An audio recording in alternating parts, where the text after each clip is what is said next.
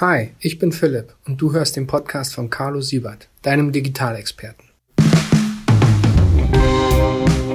Wie erstelle ich guten Content? Ich wurde gefragt, wie erstellt man, wie geht man ran, wenn man gute Inhalte erstellen möchte.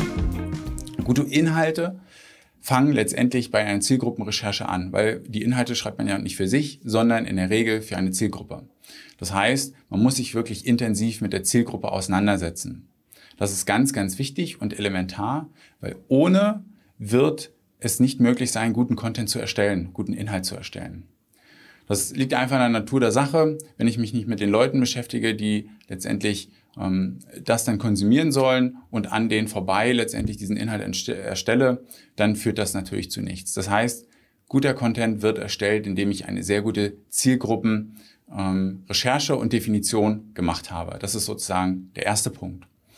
Der zweite Punkt ist, dass ich schaue, welches Format sollte der Content haben, der Inhalt, den ich erstelle. Sollte es Videocontent sein? Sollte es geschriebener Content sein? Oder reicht eine Bildergalerie? Ja, auch weil das kann Inhalt für einen Konsumenten sein. Stellen wir uns vor, ich suche nach Frisuren. Ja, ich möchte zum Friseur gehen, war ich jetzt natürlich, äh, aber ich werde irgendwann wieder gehen und ich möchte mir eine neue Frisur machen. Was wäre dann guter Content, guter Inhalt für mich in diesem Fall? Für mich wäre in diesem Fall ja sicherlich kein Text ein gutes Format, um letztendlich mein, ja, mein Bedürfnis zu befriedigen, sondern für mich wäre in diesem Fall ein gutes Format entweder ein kurz zusammengeschnittenes Video, wo einfach verschiedene äh, Frisuren vorgestellt werden, oder beispielsweise eine Bildergalerie, wo, wo ich einfach durchscrollen kann oder, oder swipen kann und dann verschiedene Frisuren einfach sehe und mit dieser Frisur dann, die mir gefällt, zum Friseur gehen kann und sagen kann, hier, so möchte ich auch aussehen. Ja? Das ist also auch ganz wichtig. Welches Format sollte ich wählen? Ganz, ganz essentiell.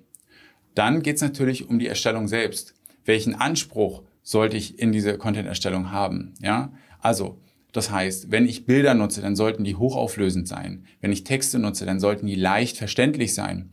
Ich muss schauen, wie gesagt, je nach Zielgruppe sollte ich sehr, sehr wissenschaftlich mit vielen Quellen arbeiten, weil die Zielgruppe letztendlich das erwartet. Ja? Oder brauche ich das nicht? Kann das ein Erfahrungsbericht sein? Kann ich ähm, in der Ansprache das Du benutzen oder sollte ich eher förmlich bleiben beim Sie?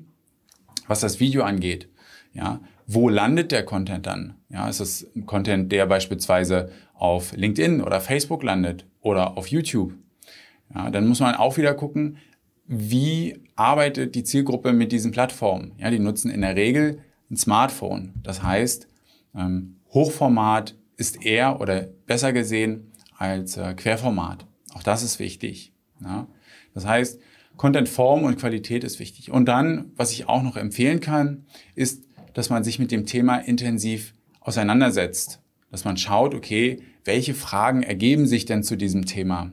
Ja, wenn wir jetzt bei dem Thema Frisur bleiben, was gibt es denn für Arten von Frisuren? Es gibt lange, also langhaarige Frisuren, es gibt kurzhaarige Frisuren, es gibt Frisuren für Personen, die eher dünnes Haar haben, Frisuren, die eher volles Haar haben.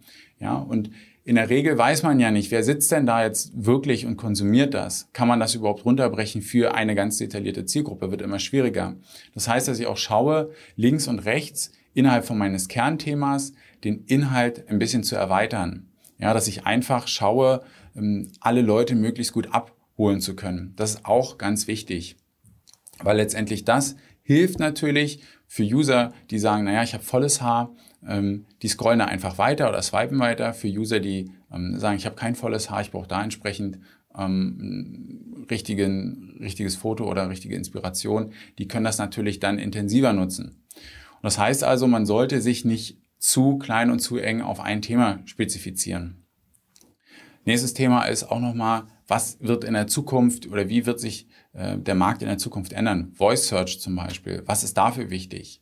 Ja, das heißt, wenn ich dort einen Text ähm, publiziere auf meiner Webseite und möchte, dass, ähm, wenn jemand fragt, hey Google, was, äh, ja, keine Ahnung, was ist die beste Frisur für mich, dass dann natürlich der Google Crawler die Information aus meinem Inhalt vernünftig auslesen kann. Das ist jetzt bei einer Frisur natürlich ein bisschen schwierig, aber lass es zum Beispiel die Größe von ähm, irgendeinem Star sein.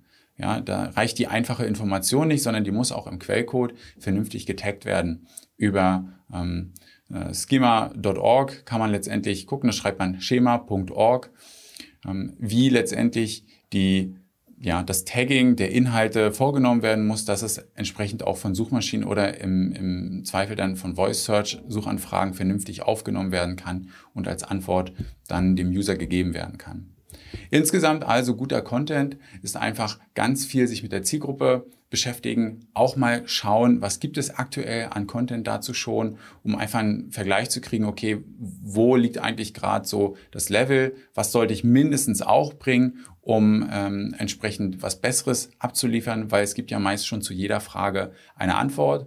Und manchmal gibt es aber eine Antwort, die schon sehr alt ist, dann kann ich eine neue machen, ich kann sie ausführlicher machen, ich kann sie von einer anderen Seite beleuchten, aber im Kern das Beschäftigen mit der Zielgruppe das zeichnet wirklich guten Content aus, weil ich dann ganz genau weiß, welche Probleme, welche Sorgen haben die und wie kann ich das entsprechend auch ja, vernünftig abarbeiten. Ich hoffe, dir hat die Folge was gebracht. Lass mir gerne irgendwie eine Bewertung bei ja, Spotify, iTunes, wo auch immer du den Podcast gehört hast. Da. Ähm, ich freue mich da auf jeden Fall, bin da sehr dankbar. Ich mache das ja hier alles eher so als, als Hobby und als Spaß und von daher freue ich mich natürlich, wenn ich da Feedback bekomme und sonst freue ich mich schon auf die nächste Folge.